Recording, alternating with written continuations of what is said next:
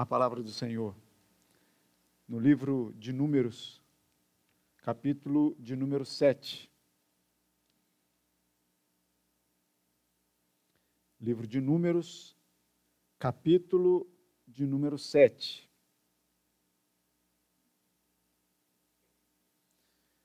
Leremos na nova, ou melhor, na revista e atualizada, que eu costumo usar aqui. Por enquanto, pelo menos, né? A oferta e o altar.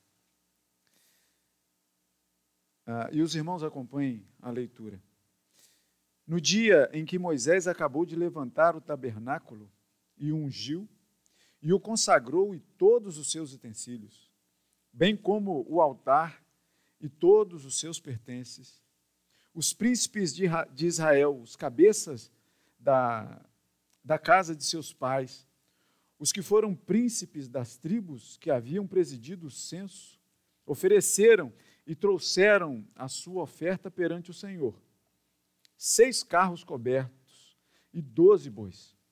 Cada dois príncipes ofereceram um carro, e cada um deles um boi.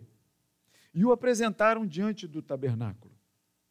Disse o Senhor a Moisés: recebe-os deles e serão destinados ao serviço da tenda da congregação. E os darás aos levitas, a cada um segundo seu serviço. Moisés recebeu os carros e os bois e os deu aos levitas. Dois carros e quatro bois deu aos filhos de Gerson, segundo seu serviço. Quatro carros e oito bois deu aos filhos de Merari, segundo o seu serviço sob a, dire... sob a direção de Itamar, filho de Arão, o sacerdote. Mas aos filhos de Coate nada deu, porquanto a seu cargo estava o santuário, que deviam levar aos ombros. Ofereceram os príncipes para a consagração do altar no dia em que foi ungido? Sim, apresentaram a sua oferta perante o altar. Disse o Senhor a Moisés: Cada príncipe apresentará no seu dia a sua oferta para a consagração do altar.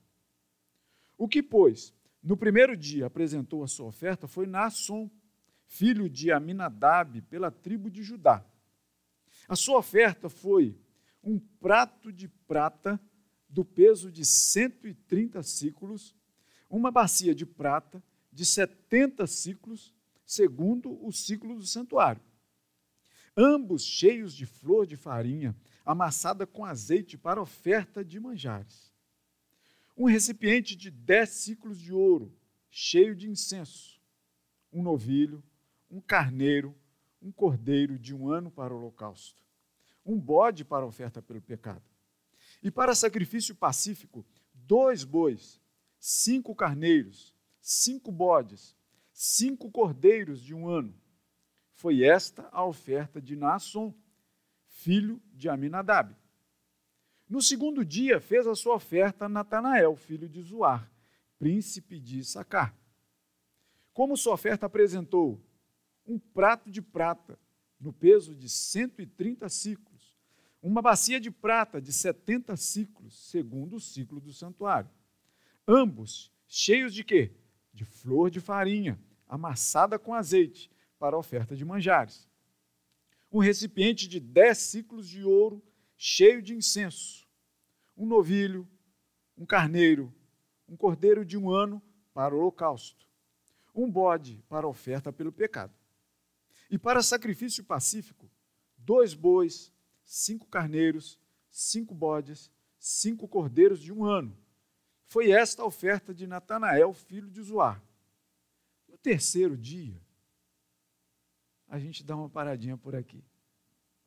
Vocês já notaram que esses dois primeiros dias tem alguma coisa de semelhante neles? Fora os príncipes, que são indivíduos, o resto é tudo igual. E se a gente for fazer essa leitura, a gente vai até o versículo de número 83, relatando a mesma oferta de cada príncipe. No primeiro dia, segundo, terceiro, quarto, quinto, sexto, sétimo, oitavo, nono, décimo, décimo primeiro e décimo segundo dia. Como Moisés foi, foi meticuloso ao, ao, ao dizer de cada príncipe a sua oferta, apesar de ser repetitivo de cada uma delas. E aqui eu digo para vocês o seguinte: já fica uma primeira lição, que não é o primeiro ponto do sermão, mas é uma lição para a gente. Não há porquê pular textos da Bíblia. Leia. Porque nessa leitura, eu digo para vocês, não foi a primeira leitura que eu fiz desse texto, nem de longe. Já, fiz, já passei por esse texto algumas vezes. Às vezes parece cansativo, mas o Senhor, Ele fala conosco quando Ele quer da forma que Ele quer. No momento é dele.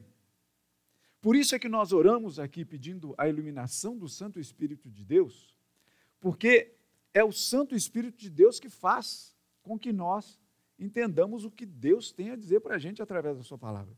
Porque senão vai ser simplesmente um livro de leitura, que você pode ter na estante da sua casa.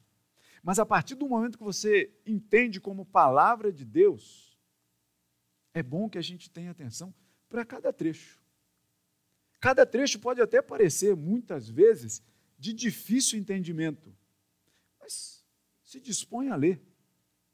E por que que esse texto me chamou tanta atenção é, nesse momento, né? E eu estava é, é, passando, eu estou passando novamente os olhos é, pelo Antigo Testamento. Eu tenho três marcações na minha Bíblia. Uma é que vai dos evangelhos, vai e volta a marcação, vai de Mateus até João e volta para Mateus de novo, e eu fico assim. A segunda marcação é a partir do, do livro de Atos até Apocalipse, e volta para Atos de novo e fica assim. E a outra fica andando pelo Antigo Testamento. Vai de Gênesis até o último livro ali do, do Antigo Testamento e volta para Gênesis de novo. E fica nessa, nessa dança. Eu vou fazendo essas leituras.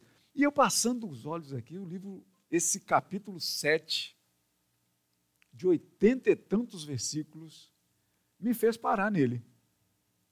E por quê? E talvez por, o porquê disso. Porque a gente tem falado tanto nas manhãs, passando e passeando pelo livro de Hebreus, de sacrifício, de holocausto, de tabernáculo. Falamos ou não falamos? E como a gente insistentemente, até, o, até abrimos hoje né, é, o, o capítulo 11, que fala de fé, que parece que é um meio que um divisor de águas, né? mas até o capítulo de número 10, a gente veio insistentemente falando oferta, sacrifício, agora não precisa mais fazer porque Cristo foi o sacrifício perfeito. Como a gente ouviu isso aqui? Várias foram as mensagens até agora. Aí quando eu chego nesse texto, eu falo: olha, tem tudo a ver. Tem tudo a ver com o que a gente está estudando aqui nas manhãs, nos livros de Hebreu, de Hebreu do livro de Hebreus. E quando ah, nós temos desse lance de construção de tabernáculo, do, das coisas que vão compor ali os tabernáculos, e aqui a gente está falando especificamente sobre o altar no tabernáculo. Como é que deveria ser? Como é que deveriam ser as ofertas nesse altar? Como deveriam ser entregues essas ofertas? E a gente vê lá no livro de Êxodo, do capítulo, do capítulo 25 ao 27 e no capítulo 30, a gente vê ali como o Senhor ordenou que fosse construído todo esse aparato, todo esse tabernáculo. E no, no capítulo 27 de Êxodo, nós temos os, os detalhes desse altar do holocausto que é uma parte desse da consagração e dedicação desse altar aqui é, que nós estamos vendo. Do versículo 1 do texto que a gente leu aqui de Números, até o do versículo 1 ao versículo 9, a gente justamente tem o quê? A gente tem é, as ofertas que foram apresentadas e que dali cada príncipe ou cada tribo ficou encarregada de apresentar a sua oferta num determinado dia. E aí foi quando eu comecei a ler aqui, e talvez assim, eu não sei se você já decorou, mas qual, qual, quais foram as ofertas? um prato de prata, parece até trava-língua, né? Um prato de prata de 130 ciclos. Uma bacia de prata de 70 ciclos, segundo o ciclo do santuário. Ambos, ambos esses instrumentos, tanto é, é, é, essa bacia, né, como o prato, eles eram cheios de flor de farinha amassada com azeite. Eram uns detalhes tão interessantes aqui. Eu falei assim, gente, e repete a mesma coisa no terceiro dia, e no quarto dia, e no quinto, e no décimo, décimo primeiro, décimo segundo, a mesma coisa. E aí, no, nos, nos últimos versículos, né, no versículo de número 84 até o 87, você tem um extrato consolidado disso tudo, dizendo assim: ó, o total das bacias foram tantas, o total dos pratos foram tantos, o total de quilos foram tantos, segundo o ciclo do santuário. E por aí vai. E aí, no final, ele então é, diz que Moisés entrava na tenda da congregação para falar com o Senhor, ouvia o que o Senhor tinha a dizer e depois ele então falava para o povo. Mas o fato é que nós temos aqui esse detalhamento todo. E o primeiro ponto que eu quero chamar a atenção aqui para você é que cada tribo de Israel era responsável por um dia de oferta. Por um dia.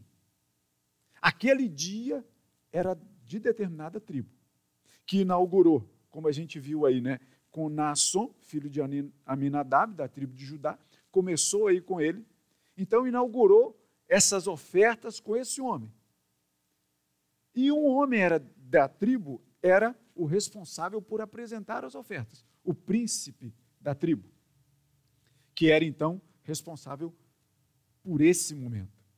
As tribos juntas, elas constituíam a representação do povo de Israel, o povo de Deus. Então a gente vê ali que as individualidades tribais ali, distribuídas nesses dias, né, eram vistas como uma totalidade do povo do Senhor, do povo de Deus. Era o povo de Israel. A gente, e vocês já ouviram falar sobre gentios na Bíblia, não já? Os gentios é um, um modo carinhoso de chamar as outras pessoas que não eram do povo de Israel. O povo de Israel dizia: olha, nós somos o povo de Deus. Os gentios, ou seja, as outras gentes, não pertencem ao nosso Deus. Era assim que o povo de Israel se via. Então, por mais que havia essa, essa pluralidade de, de tribos, mas oferecendo uma coisa só. Não havia separação entre elas. Mas o fato é que essa, essa constituição dessa representação, dessa pluralidade tribal, era vista como um povo e o povo de Deus. Só eles eram considerados como povo de Deus. Mas aí é onde a gente pensa um pouco sobre o que a gente tem falado tanto em Hebreus. E a gente não pode deixar de esquecer, de, de lembrar disso, porque, porque, veja bem, o que nós lemos e temos estudado no livro de Hebreus é que esses sacrifícios aqui que eram feitos, eles tinham sentido em si mesmo diante de Deus. Mas que esses sacrifícios, essa oferta toda, parou de ser necessária de se fazer. Por quê? Porque Cristo era a verdadeira oferta. Cristo era o verdadeiro sacrifício. Então, enquanto o povo de Deus, nas suas tribos, lá no Antigo Testamento, pensava em ser eles, somente eles, o povo de Deus, Cristo chega e unifica não somente o povo de Israel, mas os gentios. Ou seja, eu e você.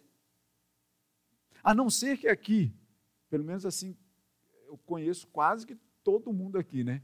Tem alguém descendente aí de, do povo de Israel diretamente? Olha aí.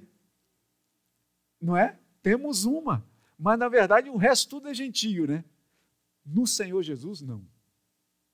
no Senhor Jesus, nós passamos a ser um povo só. Jesus Cristo, ele unifica.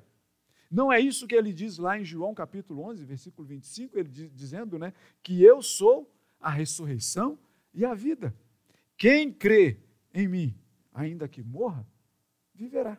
E todo aquele que vive e crê em mim não morrerá eternamente. Eu sou a ressurreição e a vida. No capítulo 14 de João, ele vai dizer que ele é o caminho. Em Apocalipse, capítulo 5, a gente vai ler essa deliciosa passagem dizendo que o povo entoava novo cântico, dizendo: Digno és de tomar o livro e de abrir-lhe os selos, porque foste morto e com teu sangue compraste para Deus os que procedem de toda a tribo, de toda a língua, de todo o povo, de toda a nação. Não há mais essa exclusividade tribal de Israel, mas agora todos nós somos, somos povo de Deus, porque Cristo nos foi dado como sacrifício. Cristo nos foi oferecido o que é muito mais valoroso do que todos esses valores que as tribos apresentavam aqui detalhadamente no altar. O que é que nós lemos em Efésios, no capítulo de número 2, a partir do versículo de número 11, vai dizer assim: Portanto, lembrai-vos de que outrora vocês eram gentios, ou seja, outras gentes na carne, chamados incircuncisão. Era um, um xingamento do povo de Israel, sabia? Era. Queria xingar um gentio, era falar, ah, seu incircunciso. Era dizer assim, ó, você não pertence a Deus. Você não pertence ao povo de Deus. E aí, Paulo está escrevendo aos Efésios, dizendo assim: olha, antigamente você até poderia ser considerado incircunciso, mas agora Cristo é a sua circuncisão com Deus. Você agora tem, tem essa possibilidade, não por mãos humanas, como era feito a circuncisão lá nos meninos né, de Israel, não por mãos humanas, mas pelo próprio Deus, que é a verdadeira circuncisão entre ele e nós.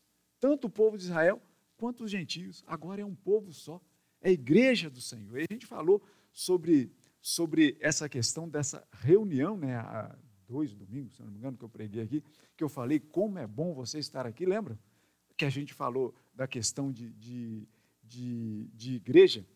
E aí vai dizendo, mas agora em Cristo, vós que antes estavam longe, vocês que estavam longe, vocês foram aproximados pelo sangue de Cristo. Paulo vai dizendo isso aqui no livro de Efésios, depois você pode, pode ler aí do capítulo 2, do versículo 11 em, em diante, você vai ver que nesses 12 dias que as tribos foram apresentando, foram apresentando ali, levou esses 12 dias porque cada tribo tinha a sua representação.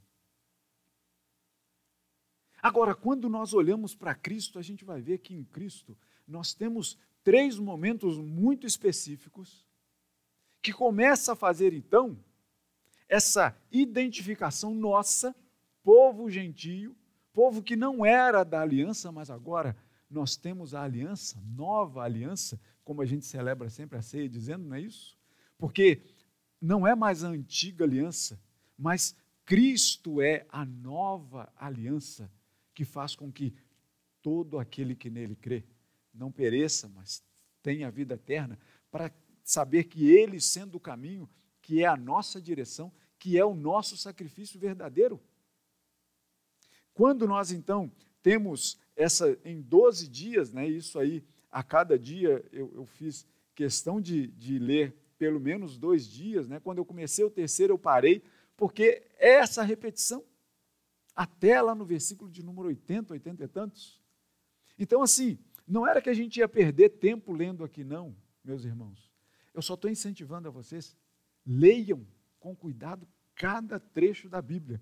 Mas o que eu digo para vocês, nesses 12 dias, as tribos, cada uma no seu dia, em três momentos, um só Senhor, como Paulo também vai escrever aos Efésios, dizendo assim, que nós devemos nos esforçar diligentemente por preservar a unidade do espírito no vínculo da paz. E aí ele vai dizer o seguinte: há somente um. Onde é que. Está aqui. Há somente um corpo e um espírito, como também vocês foram chamados numa só esperança da vossa vocação. Há um só Senhor, uma só fé, um só batismo, um só Deus e Pai de todos, o qual é sobre todos, age por meio de todos e está em todos. Nesse, em três momentos específicos, esse Deus que pisou nessa terra, Cristo Jesus, a gente vai perceber que ele reúne em si mesmo o que são seus. O primeiro momento que eu quero destacar na vida do Senhor Jesus, que fez a completa e absoluta separação daquele sacrifício para o verdadeiro sacrifício, que é Ele próprio. Aquele que fez essa distinção daquilo que era exclusivo de um povo, o povo de Israel, e que nele agora passa a ser não exclusivo de um povo, mas exclusivo de todo aquele que nele crê. O primeiro momento foi justamente na manjedoura. Lucas capítulo 2 vai dizer que os pastores é, é, foram até lá e o anjo disse aos pastores: Eis aqui vos trago boa nova de grande alegria, que será para todo povo. Talvez os pastores possam pensar assim, possam ter pensado assim: opa, para todo o povo, o povo de Deus. Mas nós sabemos que não. Por que nós celebramos o Natal de Cristo? Porque ele foi boa nova de grande alegria para a gente também. Porque em Cristo nós somos reconciliados com, com Deus. Não há mais essa distinção de povo A e povo B. Não há mais essa distinção, inclusive, quando nós falamos da própria igreja de denominação. Denominação é coisa nossa, é coisa do homem. A verdadeira igreja de Cristo não tem um, um, logotipo aí na porta, dizendo Igreja Presbiteriana de Jardim Guanabara, que é até bonito, eu convido você a sempre permanecer aqui, enquanto, até enquanto Cristo voltar. Mas veja bem, na igreja de Cristo Jesus não há essa denominação. O, o, o que, que a gente vai ter ali na porta só é o nome dele, Jesus Cristo. Ele é o nosso Senhor. Aquele que nasceu na manjedoura para ser a alegria de todo aquele que nele crê.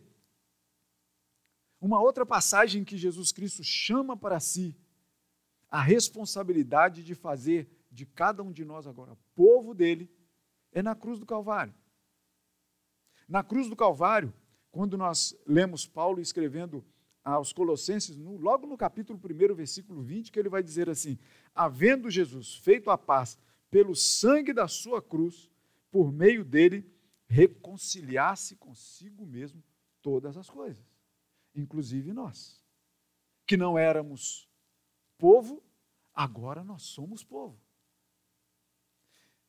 E o terceiro momento é no túmulo, que Paulo, escrevendo aos, aos Efésios também, no capítulo 2, dos versículos 4 e 7, diz assim: Mas Deus, sendo rico em misericórdia, e por causa do grande amor com que nos amou, e estando nós mortos nos nossos delitos e pecados, ou seja, não éramos povo, nos deu vida juntamente com Cristo.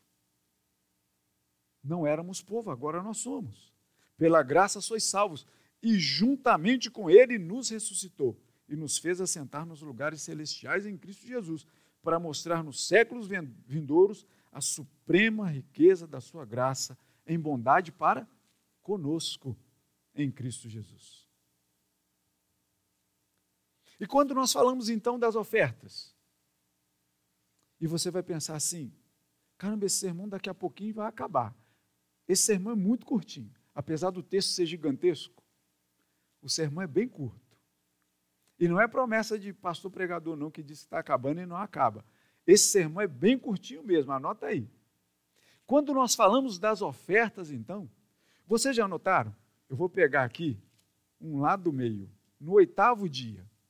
No oitavo dia chegou o príncipe dos filhos de Manassés, Gamaliel, filho de Pedazur. A sua oferta foi um prato de prata. De quantos ciclos? 130 ciclos. Uma bacia de prata, de quantos ciclos? 70 ciclos. O que era amassado ali dentro desses utensílios? Flor de farinha com azeite. Não é isso? Segundo o ciclo do santuário, aqueles pesos. Ambos cheios de flor de farinha amassada com azeite para oferta de manjares. Opa, temos aí um tipo de oferta. Separa aí. Oferta de manjares. Um recipiente de dez ciclos de ouro, cheio de incenso. Um novilho, um carneiro, um cordeiro de um ano para holocausto. É um outro tipo de oferta. Um bode para oferta pelo pecado. E para sacrifício pacífico, dois bois, cinco carneiros, cinco bodes, cinco cordeiros de um ano. Foi essa a oferta de Gamaliel, filho de Pedazur. A gente vai encontrar em cada dia desses doze dias sendo oferecido oferta a Deus. Vários tipos de oferta: holocausto, o, o, o holocausto, oferta de manjares, oferta pelo pecado. A gente já viu aí também o sacrifício pacífico. A gente vai encontrar vários tipos de oferta nesse dia. Aí vocês percebem que a oferta principal, verdadeira e suficiente, acabou com essa, com essa necessidade desse, desse espalhamento de ofertas, porque Cristo Jesus em si mesmo foi a oferta perfeitíssima que anulou a necessidade de fazer cada uma dessas separadamente. Mas vamos lá. Quando nós falamos do holocausto, sabe o que era oferta, esse tipo de oferta, holocausto? Era queimar as ofertas, toda ela colocava ali no altar, no, lugar próprio, aí é onde a gente vai lá em Êxodo e fica sabendo como era preparada isso, com uma grelha embaixo para a cinza cair, tudo esse negócio. Era feito esse, essa oferta para o holocausto, que era queimar praticamente o animal todo. Ruim isso, né? A gente pensar assim no dia de hoje. Mas olha só, Cristo diz para a gente: olha, não é necessário mais isso. Por isso é que nessas encruzilhadas, aí, se você vê, você fala: Senhor, não precisa mais disso. Não precisa mais. Porque, na verdade, o sacrifício que Cristo Jesus levou sobre os seus ombros foi suficiente para acabar com todo esse tipo de outra oferta. Não precisa mais. O acesso que nós temos agora a Deus é por um nome é por uma pessoa, não é através, não são através de coisas. Percebe? É Cristo Jesus, o nosso Senhor. E aí, quando a gente chega nesse holocausto, né, olo de, o halo de todo e causto queimado, e quando a gente vai então para o hebraico, a gente vai ver que é justamente a fumaça que sobe. E a gente fala assim: Senhor, que a oferta seja agradável, o reverendo Gabriel gosta de falar, né? As suas narinas, né? A gente não canta, a gente não, a gente que é povo de Deus, a gente sabe disso que tem algumas algumas expressões que a gente usa de forma muito comum, né? Ser um aroma de, de, de um, um, uma oferta de aroma suave ao Senhor. É de holocausto, onde a gordura era queimada e subia a fumaça, como que agradando a Deus.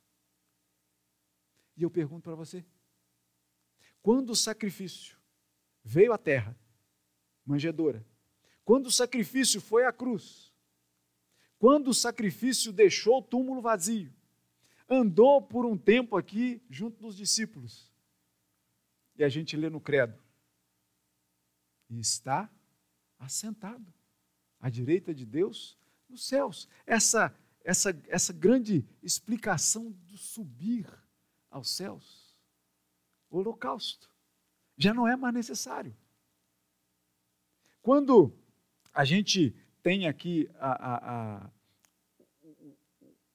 o sacrifício pelo pecado, a gente lê em Colossenses que Jesus reconciliou consigo todas as coisas. Aqui é um, um trecho interessante que eu sublinhei cada parte dessa assim. Um bode para oferta pelo pecado. E não é disso que a gente fala tanto quando, quando falamos de Cristo? Qual é, qual é, na verdade, o grande pecado nosso? Nós temos pecados, mas tem um pecado que Cristo veio e morreu por ele de uma vez por todas. Nós nos víamos separados de Deus. Era um abismo intransponível.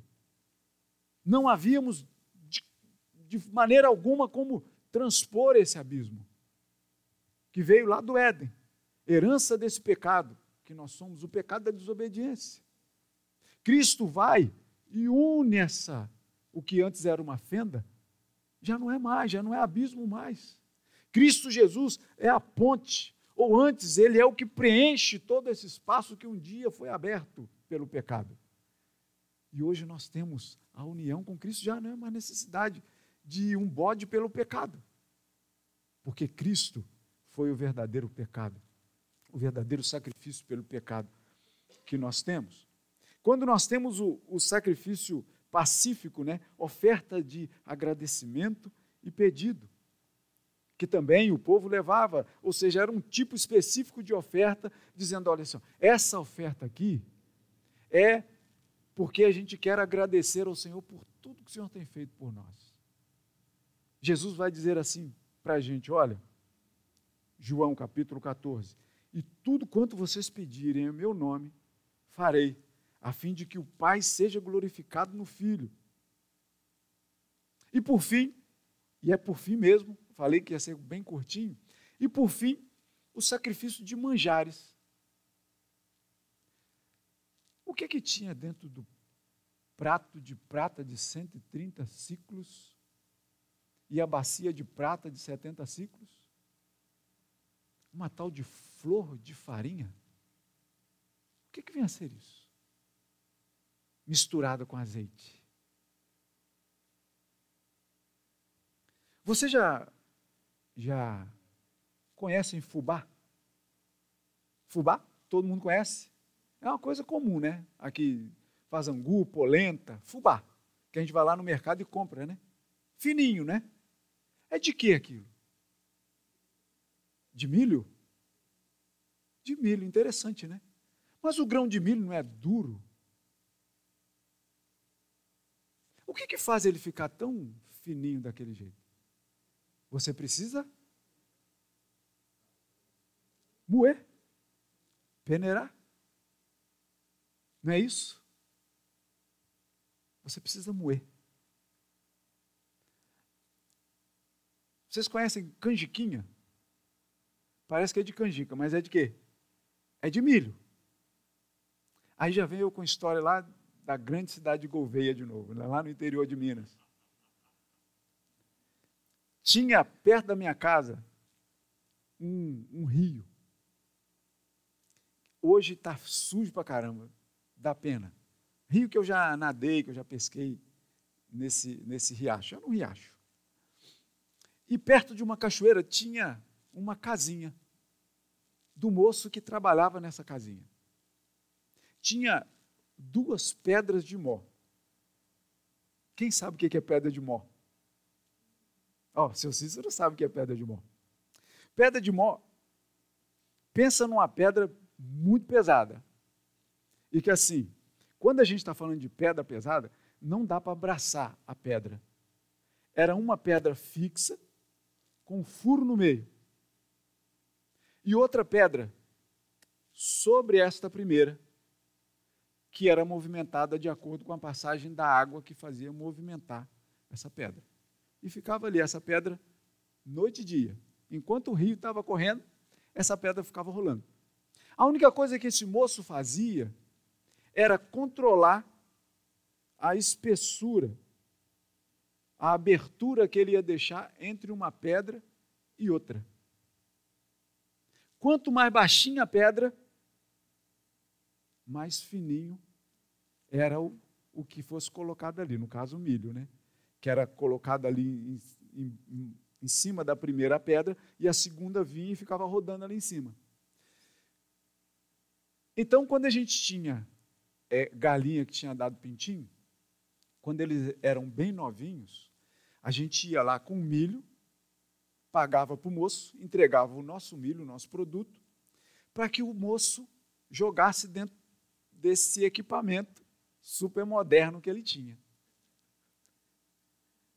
E de acordo com o crescimento dos pintinhos, é que a pedra ia sendo levantada. Sabe? Então, no início, a pedra era bem grudadinha uma na outra, porque os pintinhos precisavam de um pozinho de milho bem fininho para eles engolirem. E eles iam crescendo e a gente chegava até o ponto de pedir a tal da canjiquinha, que era um pouquinho afastada.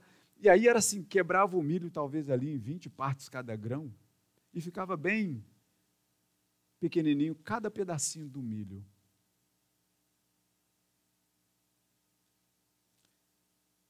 Ele foi moído, o milho foi moído, não foi? Percebem do que eu estou falando?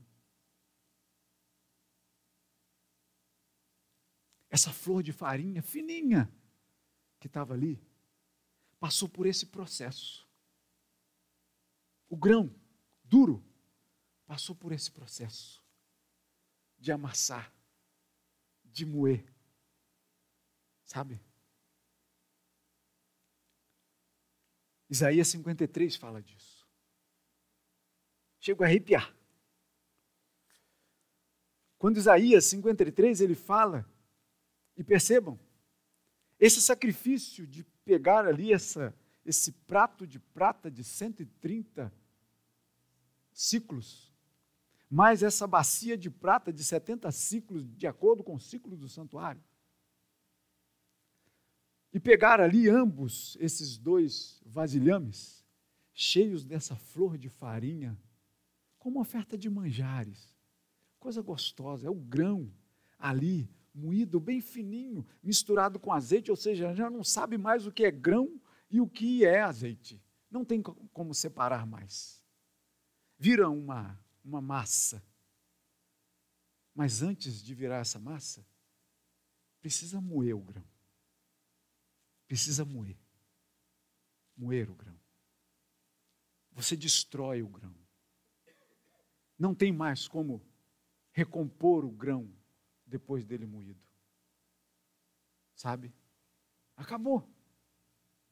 Isaías 53 vai dizer para a gente que Jesus e a gente pode ler dessa forma, ele foi traspassado pelas nossas transgressões. E o nosso erro, o nosso pecado, a nossa transgressão, moeu, ele foi moído pelas nossas iniquidades. E o castigo que nos traz paz estava sobre seus ombros. E pelas suas pisaduras nós somos sarados. Já não é mais necessário pegar o grão e moer o grão. Só se você tiver uma receita muito boa para fazer. Porque Cristo, Ele já foi moído no nosso lugar. Esse paralelo que é feito aqui era como se você pensasse em Cristo sendo colocado entre as duas pedras. No meu e no seu lugar. E a pedra que não parava de girar. A pedra pode até continuar girando. Mas sabe o produto que saiu de debaixo dessa pedra? O túmulo vazio. Sabe aquela lápide pesada, aquela pedra que era jogada na frente do túmulo. Talvez uma pedra de mó, que normalmente trabalha na horizontal. Ela agora é colocada na frente do túmulo. E lá dentro, alguém que passou e foi moído por nós, pelas nossas iniquidades. Mas, para surpresa, de muitos, não nossa. Porque a promessa de Deus jamais falha. Ele falou que no terceiro dia ele ressuscitaria e ressuscitou. Era como se você pegasse aquele punhado de farinha misturada com a flor da farinha misturada com azeite e conseguisse separar e novamente fizesse, fizesse um grão perfeito. Pois Cristo Jesus venceu a morte por nós. Ele foi moído pelas nossas transgressões, pelas nossas iniquidades. Mas não há pedra de mor, e não há morte que possa deixar o próprio Senhor moído. Ele foi moído, mas ele ressuscitou no terceiro dia. Graças ao Senhor por isso. E por causa disso, por ele ter ressuscitado, é que Paulo vai dizer: Nós ressuscitamos com ele. Porque pensamos que de repente a gente parece que está sendo moído por essa vida, a gente não sabe o que é ser moído. A gente não sabe o que é ser moído. Cristo Jesus sabe. Soube desde quando pisou nessa terra que ele se faria o verdadeiro sacrifício por nós. Aquele sacrifício que as doze tribos fizeram, em cada um no seu dia, apresentando ali vários tipos de sacrifício. Cristo Jesus hoje reúne eu e você numa tribo só. A tribo de Jesus Cristo. Um corpo só. O corpo de Cristo. Reunido aqui, reunido ali, reunido lá, reunido em todos os lugares que professam o nome dele como seu Senhor e Salvador.